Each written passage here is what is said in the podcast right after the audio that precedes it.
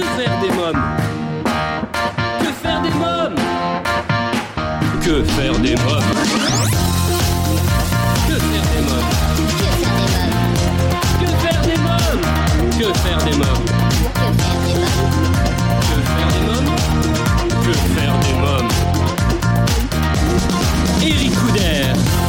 Bonjour à tous, bienvenue, c'est Eric Couder. Si vous écoutez Que faire des mômes, c'est que vous cherchez sûrement comment occuper vos enfants. Eh bien, vous avez choisi la bonne émission puisqu'avec mes invités, nous avons la solution pour divertir et occuper toute la famille.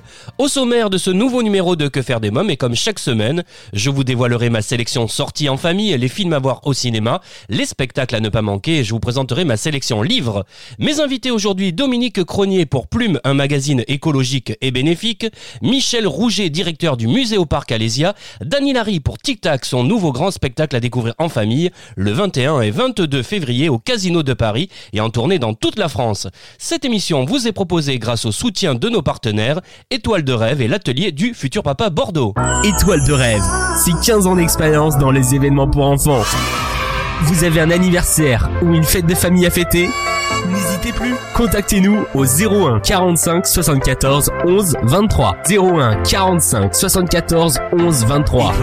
Une équipe de professionnels est à votre écoute sur Paris et la région parisienne, dès la prise en charge de votre demande jusqu'au jour de votre fête. Préparez-vous au bonheur d'être père.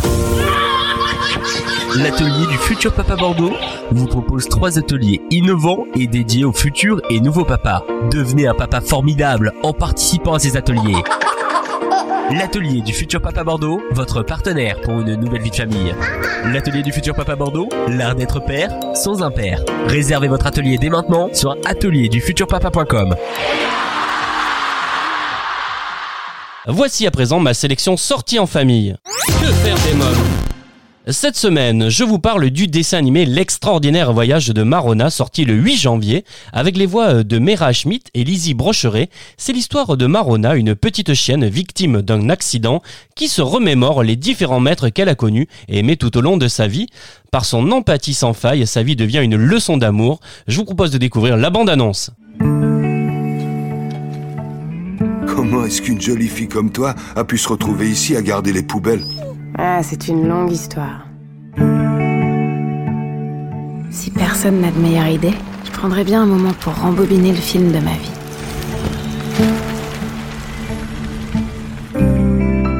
Je ne sais pas combien de temps je suis restée avec ma mère. Moi, le neuvième chiot. Eh bien, mon garçon, ta mère te manque Étrange créature que l'homme. Ah, tu as senti l'odeur, hein? T'as une maison, toi? Il faut que je te présente à ma famille petit à petit. J'avais un abri rien qu'à moi. Nous voilà avec une gonzesse de plus dans la maison. Exactement ce qu'il me fallait. J'avais un nom, rien que pour moi. Je vais t'appeler Sarah. Anna. Marona.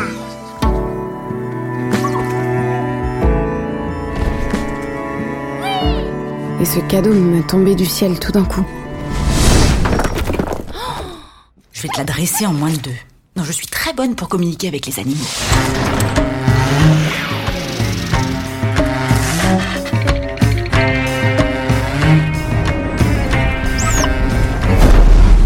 Chez les chiens, le bonheur, c'est l'inverse de celui des hommes. Nous voulons que les choses demeurent exactement comme elles sont.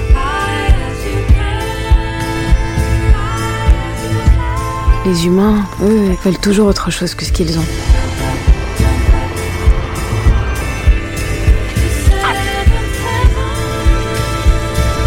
Ils appellent cela rêver. Moi, j'appelle ça ne pas savoir être heureux.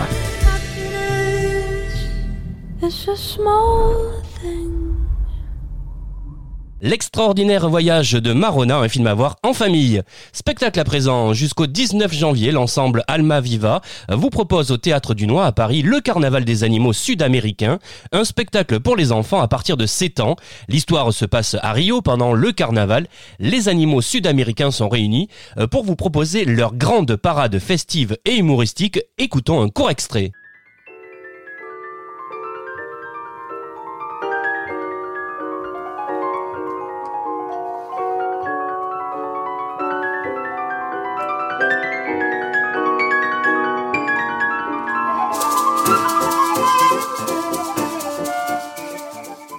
Tout a commencé quand j'étais enfant ici à Rio. Ah, je me souviens que la première fois que j'ai entendu un moustique me demander Hé, ne bouge pas, j'ai un peu soif, je vais te piquer. Ah, ça m'a fait bizarre. Là, il m'a saisi et soulevé au-dessus du sol. Waouh Vue d'oiseau, c'est beau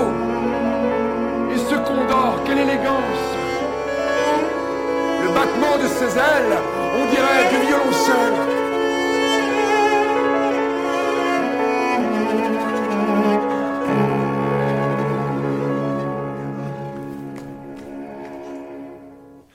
Au moment où le condor est parti, j'ai entendu une belle étrange musique qui m'appelait à entrer sans peur dans la forêt.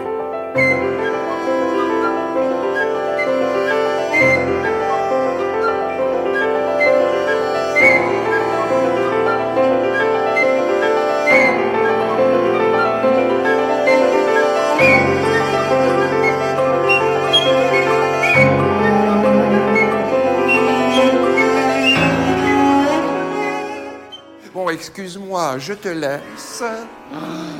Je suis un serpent si sensible, si tu savais. Tu me parles d'un carnaval. J'irai. Si j'arrive à serpenter un siècle jusqu'à Rio. Allez, salut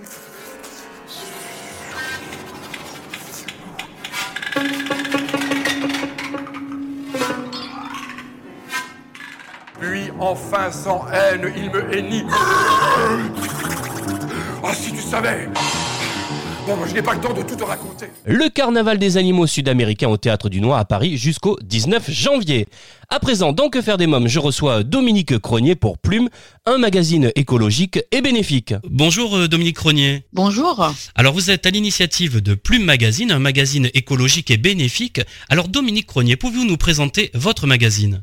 Oui, donc Plume, c'est un magazine jeunesse euh, autour des éléments euh, eau, air, terre, feu et d'essence. Euh, c'est un magazine écologique euh, pour les enfants euh, qui paraît toujours le jour de la pleine lune. Alors pourquoi justement euh, euh, sortir ce magazine le jour de pleine lune? Quelle est la raison? Parce que dans l'idée, c'est que je voudrais que ce magazine euh, soit en lien avec la nature. Donc être en lien avec la nature, c'est euh, faire attention à ce qui se passe autour de nous, c'est-à-dire que euh, et décrypter, c'est-à-dire que quand euh, c'est la pleine lune, ben là il y a des euh, il y a un regain d'énergie, il y a il y a des choses qui se passent. Donc le, le- c'est comme des plantations. Quand on fait son jardin, il y a certaines plantes qu'on plantera à tel moment euh, euh, du placement de la lune, etc. C'est un peu comme de la biodynamie, quoi. Ah oui. Donc je voulais, je voulais que ce magazine soit vraiment proche de, de la nature, en lien avec la lune en tout cas. Si on peut faire ça déjà, c'est bien. Mm. C'est un magazine de jeunesse de 8 à 88 ans. hein Oui. Ouais. Co- comment se procurer le magazine? Euh, on peut se le procurer euh, via le site internet de Plume, euh, www.plume-magazine.fr. Euh, sinon, euh, dans des librairies indépendantes dans toute la France, euh, dans des biocopes également euh, en France, et aussi euh, dans des lieux insolites. Lieux insolites, c'est-à-dire euh, des un magasin de yoga, un, maga- un, un coiffeur qui coiffe naturel, un cabinet de massage, euh, des cafés associatifs, des boutiques vrac, etc., etc. Ouais, C'est sympa comme idée en tout cas. hein. Euh, euh, C'est Plume, sympa, ouais. Plume, c'est aussi un magazine Care. Qu'appelez-vous un magazine Care? En fait, c'est un magazine qui prend soin des enfants. La, la volonté euh, dans la ligne éditoriale, en plus de l'écologie, c'était que tout de suite, l'enfant, euh, quand il lit ce magazine, il doit se sentir bien.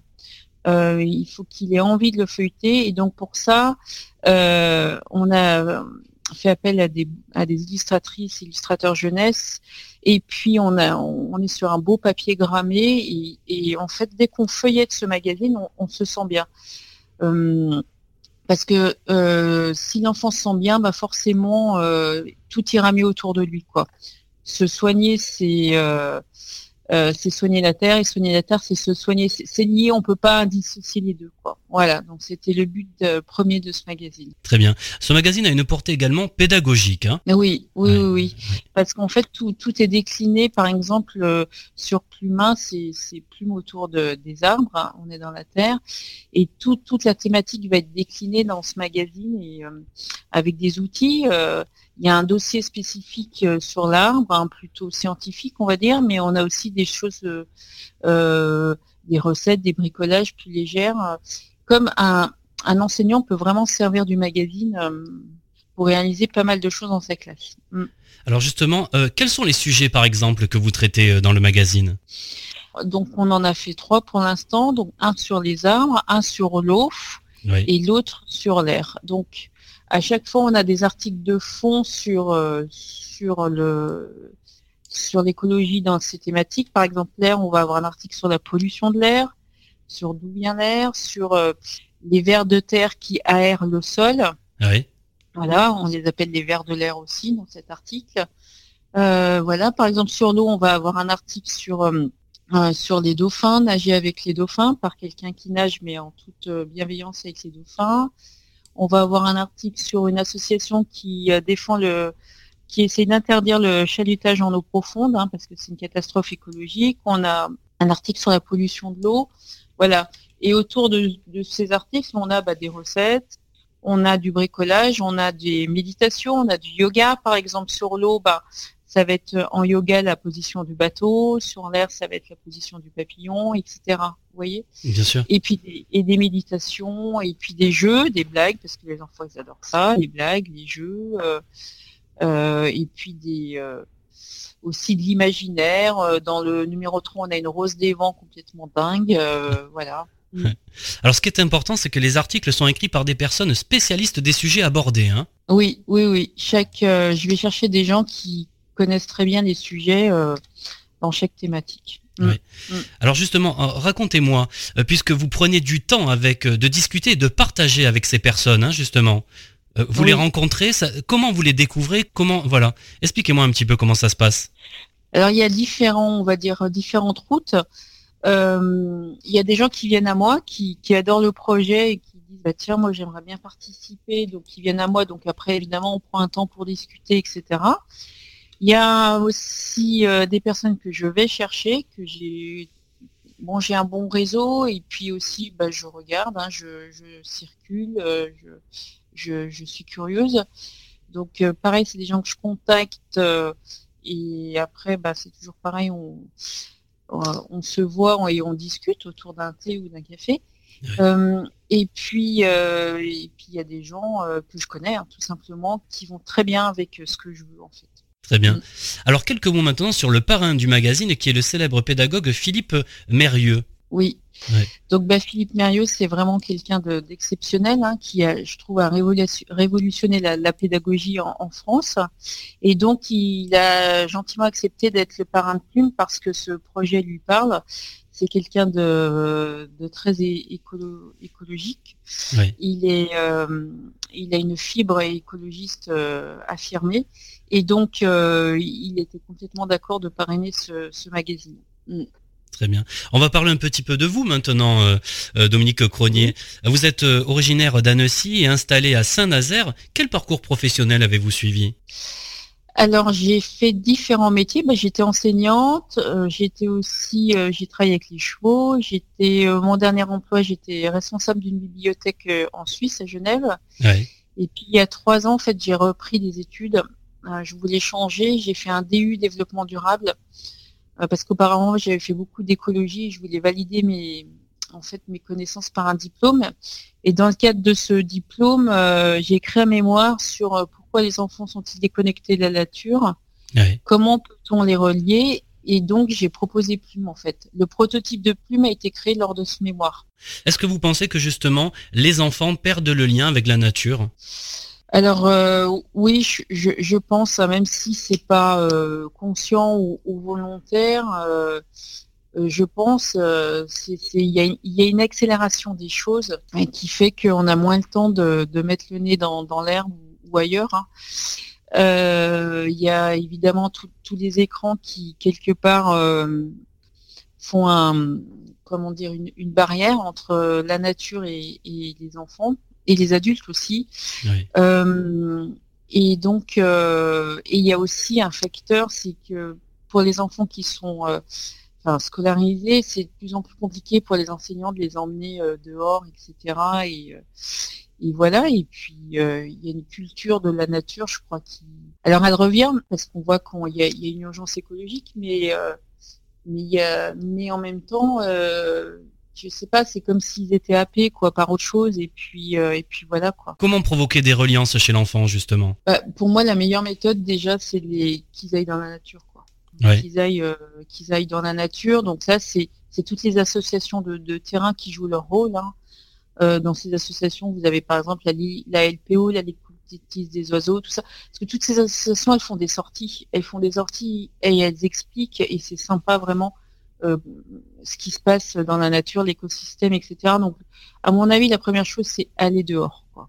Une fois qu'on est dehors, après, euh, bon, bah après, on peut continuer euh, l'initiation par euh, par des euh, des applis, des livres, etc. Mais euh, ouais, c'est ça, je crois vraiment. Mm. Je voudrais qu'on parle justement de, de lecture. Les enfants, ils lisent de moins en moins, on est d'accord. Hein Oui, alors euh, ils, ils lisent euh, quand ils sont petits, ça va. C'est après au niveau de l'adolescence où ça bascule, quoi. Ouais. Après, euh, je pense qu'il y en a qui lisent encore, hein, qui lisent encore, mais mais c'est vrai que bon, ils vont plutôt avoir tendance à être sur, sur les écrans, quoi. Alors justement, comment redonner aux enfants le goût de lire? Bah, le goût de, lire déjà, c'est de faire envie. Donc ça, c'était vraiment le, le- le- la thématique de Plume. On fait envie, quoi. Parce que pour moi, même si l'enfant il ouvre Plume et qu'il lit qu'un article ou que trois phrases, c'est gagné. Il a ouvert un magazine et il a, il a mis son nez dans l'article, quoi. Donc c'est de faire envie. Et pour faire envie, déjà, il faut que ça soit accessible. Faut que ça soit accessible. Donc euh, faut pas mettre la barre trop haute. Une fois, une fois que l'enfant est happé, là c'est bon, on peut, on peut lui donner, euh, on peut le nourrir quoi.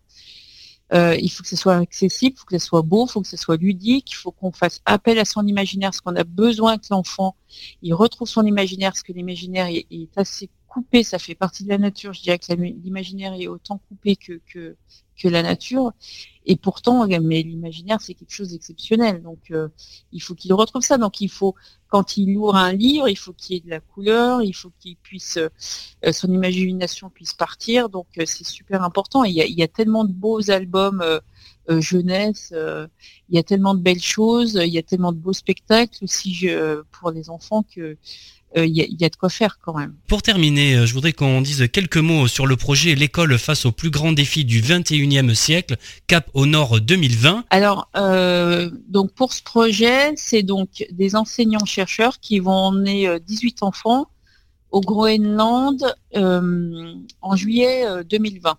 Oui. Avec eux, il y aura donc un explorateur polaire, il y aura euh, qui s'appelle Jacques Moreau, il y aura Eva Lartigot qui est une éthologue, une commun- communicatrice animalière, euh, et il y aura un photographe, il y aura euh, un caméraman. Donc le but, en fait, c'est de sensibiliser l'enfant au dérèglement climatique, euh, de leur faire rencontrer le, le peuple inuit. Et ils sont en train de bosser toute l'année sur le pôle Nord en projet pédagogique, avec euh, des livres, des euh, euh, enfin tout ce qu'on peut. Il y a des conférences. Philippe Mérieux, il est aussi parrain de, de cette aventure. Oui. Nicolas Vanier aussi, voilà. Donc c'est vraiment quelque chose. là, on est vraiment dans le rapport à la nature, à l'espace, à la navigation, sur cette pédagogie coopérative. Quel sera le rôle justement de Plume Magazine pour cet événement? On va relayer leur, leur aventure. Oui. Euh, et puis, euh, dans l'idée, je voudrais créer un hors-série euh, sur sur la sur l'aventure. Alors Dominique Crony, avez-vous quelque chose à rajouter? Ben, je souhaite une longue vie à Plume. Euh, je souhaite euh, que tous les enfants se, puissent euh, être épanouis dans, dans cette vie et, et, se sentir bien dans la nature. Voilà. Très bien. Je remercie Dominique Cronier. Merci beaucoup. Merci beaucoup. Merci à vous. Plume, le magazine écologique et bénéfique. Toutes les informations sur plume-magazine.fr. Dans quelques minutes, votre rubrique livre. Mais d'abord, je souhaitais pour cette nouvelle année replonger dans les archives de l'émission, puisqu'il y a quelques mois, je me suis rendu en Bourgogne, plus exactement à Alise Sainte-Reine, pour rencontrer Michel Rouget, directeur du musée au parc Je vous propose de réécouter ce grand moment. Bonjour Michel Rouget. Bonjour. Alors vous êtes directeur général du musée parc Alésia. Alors quelle est l'histoire du site? Ah l'histoire du site, euh, bah, j'ai envie de vous dire, elle a déjà plus de 2000 ans, puisque donc on, se trouve ici en Bourgogne sur le lieu même de cette fameuse bataille d'Alésia qui s'est passée en, en 52 avant Jésus-Christ. Et euh, depuis 2012, donc on a euh, ce musée au parc Alésia, un centre d'interprétation qui euh, donne toutes les clés de compréhension de la bataille, avec une, notamment une exposition permanente, en extérieur une reconstitution des, des fortifications romaines et puis sur l'oppidum, là où était euh, Vercingétorix au moment de la bataille, on a les restes et les vestiges d'une ville euh, gallo-romaine qui s'est développée au premier siècle de notre ère. Donc euh, voilà, le musée au parc, c'est la combinaison et la visite de ce centre d'interprétation, de ce site de vestiges gallo-romains, et puis bien évidemment entre les deux, on a la fameuse statue de Vercingétorix qui a été construite au 19e siècle. Alors que s'est-il réellement passé en 52 avant Jésus-Christ? Alors en 52 avant Jésus-Christ, donc on est en plein euh, dans la guerre des Gaules, donc c'est euh, ces années de de conquête euh, de, de, Jules César de, de ce territoire. il fait le pari de, de conquérir toutes ces tribus celtes et, et, gauloises dans, dans, le secteur qui correspond si vous voulez, assez grossièrement à la France, la Suisse, la Belgique actuelle. Et, et donc, il, il, depuis 58 avant Jésus-Christ, il y a plusieurs euh, campagnes, euh, voilà, tous les ans. Et en 52, euh, ce qu'il se passe, c'est que on a un chef gaulois, donc Vercingétorix, qui arrive à fédérer un certain nombre de, tribus pour justement contrer cet envahisseur romain. Et euh, on se retrouve euh, à Alésia, euh, donc dans un oppidum, une ville fortifiée gauloise, dans laquelle se réfugie Vercingétorix avec ses troupes. Et César décide donc de faire le siège de cette de cet oppidum, et donc s'installe. Et donc c'est là où on arrive au fameux siège d'Alésia, qui va donc durer à peu près deux mois et qui verra euh, des affrontements euh, entre bien évidemment les deux les deux camps. Euh, mais comme c'est un siège, César va faire construire des lignes de fortification pour encercler l'oppidum et pour se protéger, protéger ses arrières, parce qu'il va savoir que Vercingétorix va faire appel à une, armée de secours. Bref, donc on a des grosses constructions sur romaines sur site. Et puis finalement, au bout de deux mois, ou où les Gaulois n'arrivent pas à prendre le dessus, où les Romains sont aidés par la, notamment la cavalerie germaine. Euh, du coup, euh, on va assister, enfin, Vercingétorix va se rendre, donc c'est ce qu'on appelle la reddition de Vercingétorix, et, euh, et, à partir de là, bah, César va gagner, et c'est le début de la fin de la guerre des Gaules et de, de cette conquête complète et de qui va nous faire entrer dans l'ère gallo-romain. À vous, Dieu et déesse d'Alésia, je vous conjure et je vous demande en grâce d'abandonner ces lieux et d'inspirer à ce peuple et à cette armée la crainte, la terreur et l'oubli.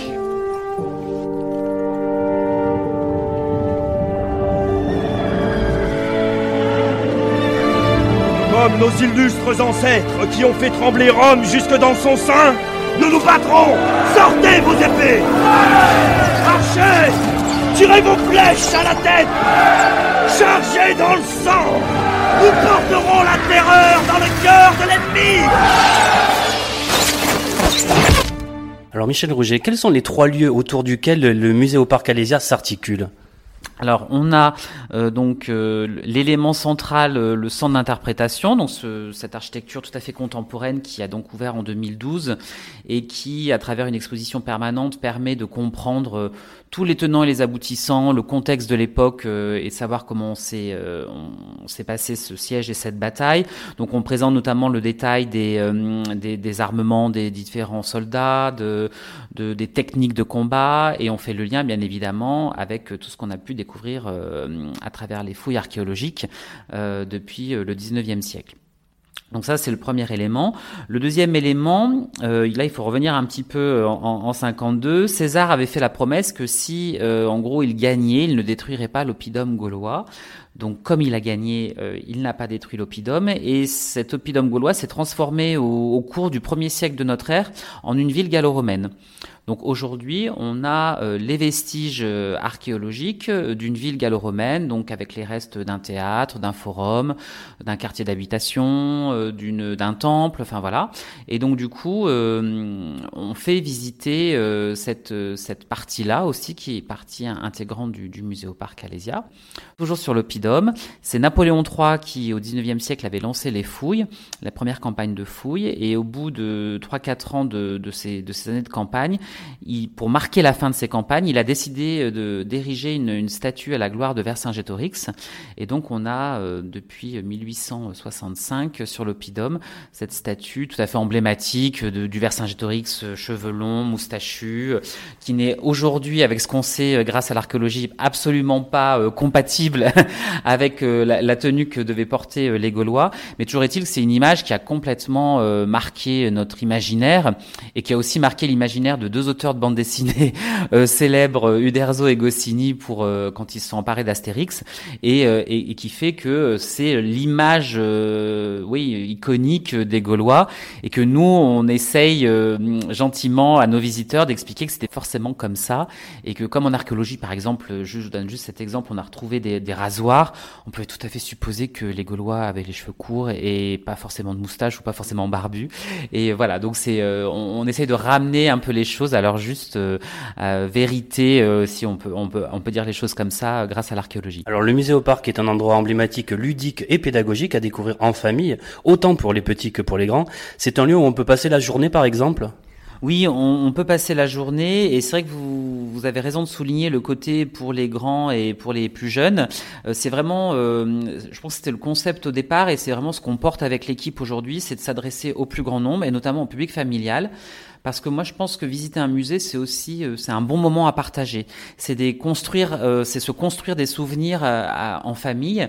Et donc c'est vrai qu'on a par exemple on a développé des ateliers qu'on a appelé le muséophab pour s'initier à, des techniques artisanales antiques. Et en fait on ne fait pas d'atelier enfant ou adulte. On fait tout le monde fait ensemble. Et en fait c'est génial parce que bah voilà moi j'ai eu j'en ai suivi quelques-uns. Et petite anecdote voilà il y avait des ados quand les les parents disent tiens on va faire de la vannerie. Donc vous imaginez la tête euh, des ados euh, qui vont faire de la vannerie. Et en fait euh, bah finalement ils se font parce que c'est pas si compliqué que ça, ils se prennent au jeu, ils y arrivent mieux que les parents donc du coup ils charrient les parents, enfin voilà. Et ça crée des souvenirs. Et je pense qu'on n'a pas tant d'occasion que ça de se construire des souvenirs communs de famille. Et en tout cas voilà c'est cette convivialité là qu'on a envie avec l'équipe de, de, de, mettre en avant au musée au parc. Et donc en effet il y a largement de quoi y passer la journée. Si vous visitez le centre d'interprétation vous pouvez le faire facilement avec l'exposition l'audio guide une heure et demie deux heures et puis si vous complétez avec euh, bah, du coup la balade autour de, de, la statue plus la visite euh, des vestiges gallo-romains, oui oui, il y a de quoi vous occuper euh, dans cette belle région qu'est la Bourgogne. Quelle est l'activité préférée des enfants? Ah, alors je pense que l'activité préférée des enfants, c'est notre atelier qui s'appelle euh, Légionnaire en herbe ou Guerrier gaulois en herbe. Alors là, en fait, les, enfants sont, sont pris par un médiateur euh, de l'équipe qui va d'abord leur expliquer justement la tenue, euh, alors qu'on soit ou côté gaulois ou côté romain, la tenue, l'équipement, comment ça fonctionnait, le, le, les techniques de combat. Et après, donc ce qui est là le moment le plus sympathique, en tout cas pour les retours qu'on a des, des, des enfants qui participent, c'est qu'on leur donne un petit casque, un petit un petit bouclier et euh, une petite épée et qui vont euh, dehors à côté des lignes euh, de la reconstitution des lignes de fortification et qu'ils vont expérimenter les manœuvres ou gauloise ou romaine que euh, on a pu, grâce à l'archéologie expérimentale, euh, deviner. Et, euh, et, donc du coup, ils expérimentent la formation de la tortue ou se rendent compte qu'en effet, le bouclier, bah, s'il est une forme un peu ovale, bah, ça permet de se protéger derrière. Enfin voilà, donc toutes ces, ils, ils, de manière très concrète, ils se rendent compte de ce que ça peut être. Voilà, donc je pense c'est vraiment le retour. Et ça plaît beaucoup aux, aux parents et aux grands-parents qui du coup font les photos souvenirs du, de l'enfant enfants habillés en gaulois ou en romain, donc ça marche très très bien. Merci euh, Michel Rouget, merci beaucoup. Merci à vous pour votre intérêt et au plaisir d'accueillir vos auditeurs. Le musée au parc Alésia, voilà une visite incontournable pour les familles. J'en profite pour féliciter le musée au parc, son directeur Michel Rouget et toute son équipe élue double lauréat national des trophées Montmartre. À présent, c'est votre rubrique livre. Que faire des mômes? Voici ma sélection de la semaine, Le pacte des futurs parents de Clarence Thierry et Sylvain Tillon, préface de Madeleine Torrent. Et si on se mettait d'accord sur quelques règles avant de se lancer dans l'aventure? Fatigue, stress, finances réduites, sexualité inexistante, tâches inégalement réparties ou encore présence excessive de la famille, les sources de disputes après l'arrivée d'un enfant ne manquent pas. Ce qui devrait être l'un des meilleurs moments de votre vie peut vite se transformer en cauchemar. Euh, c'est pour éviter les tensions que les auteurs partagent avec vous leur expérience et celle de dizaines de parents. Si vous abordez ces sujets avant qu'ils ne posent problème, il sera plus facile de trouver une solution. Le pacte des futurs parents de Clarence Thierry et Sylvain Tillon aux éditions Erol. Il est le roi de la magie et revient pour un show exceptionnel en tournée dans toute la France et au Casino de Paris les 21 et 22 février prochains dans son nouveau spectacle Tic Tac, le voyage ultime dans le temps et dans l'illusion. Dani Larry nous parle du et ensuite il répondra à mes questions.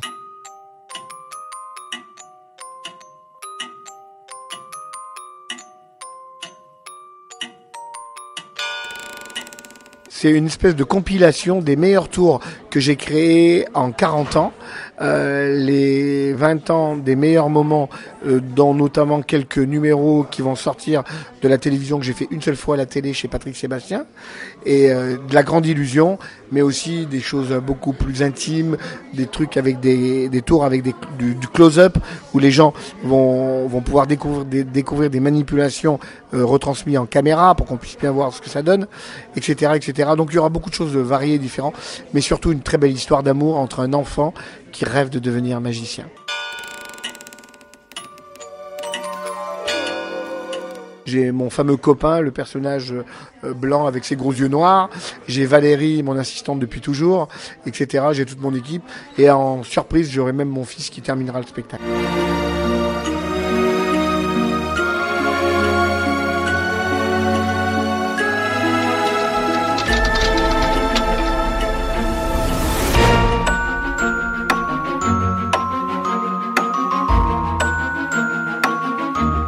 Je vais parler du temps, le temps qui passe.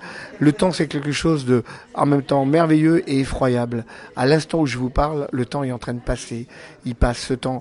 On ne peut en aucun cas, on peut, on peut le compter, on peut, on peut l'examiner, on peut le contrôler, mais en aucun cas on peut le modifier. On ne peut pas le ralentir ni l'accélérer le temps passe. Et c'est cette histoire de temps que j'ai voulu raconter par rapport à, toute une vie, parce qu'il m'a fallu euh, toute une vie pour monter ce spectacle. Quel est le numéro que vous avez créé et dont vous êtes le plus fier C'est le numéro que j'ai appelé le Gloop, où je m'évade d'un aquarium par la face de devant, euh, un aquarium rempli d'eau, et, je pousse, on, cache l'aquarium pour préserver le secret avec une bande de lycra, et cette bande de, tissu est poussée par mes mains, et je me retrouve à l'extérieur. Et à ce jour, euh, personne n'a compris comment je faisais. Et ça, ça, j'en suis très fier. Lorsque vous aviez 8 ans, à quoi vous rêviez? De devenir magicien. Ça, c'était... Je veux être magicien. Et à l'époque, c'était pas du tout pour ni gagner de l'argent, ni pour voyager. C'était simplement pour, pour être différent, pour faire rêver les gens. Et vous savez, un gamin de 8 ans, quand il fait un tour de magie à un grand, tout d'un coup, il est, il est quelqu'un. Voilà. Et c'est ça qui m'a plu quand j'ai commencé à faire le tour de magie. Quand je voyais les grands qui disaient Waouh, mais comment t'as fait? Tu l'as mis où la pièce? Ça, c'est génial. Voilà. Quel petit garçon vous étiez? Turbulent turbulent, mais en même temps, euh, euh, j'adorais bricoler, réparer, trafiquer. Euh, un jour, j'ai démonté les toilettes de mes parents parce que je voulais savoir où l'eau où l'eau partait. voilà, j'étais curieux. Voilà, je, je m'intéressais à tout ce qu'il y avait autour de moi. Maintenant, c'est votre fils qui va monter sur scène, si j'ai bien compris ce que vous avez dit tout à l'heure. Qu'est-ce qu'on ressent quand on est un père et que justement on passe un peu le flambeau comme ça? C'est pas tout à fait ça, mais à son fils. Euh, je pense que ça va être un moment très émouvant. Quel conseil vous donneriez aux jeunes qui ont envie de faire comme vous, suivre la même carrière que vous, faire de la magie? Allez-y, foncez, foncez, n'écoutez personne. Si vous avez envie de faire ça, à manipuler. Amusez-vous dans votre chambre, ouvrez des bouquins, entraînez-vous et vous verrez que vous y arriverez et vous, vous, vous, aurez le plus beau métier du monde. Qu'est-ce que vous avez envie de dire à tous nos auditeurs pour leur donner envie de venir euh, voir le spectacle? J'ai envie de leur dire que euh, venez voir des spectacles en live. Euh, parce qu'aujourd'hui, j'ai presque 60 ans. Euh, je donne toute mon énergie. Un jour ou l'autre, je ne serai plus là. Et il restera des vidéos, des... mais c'est pas pareil. Il se passe quelque chose de magique quand on va voir un artiste. Merci Daniel Harry.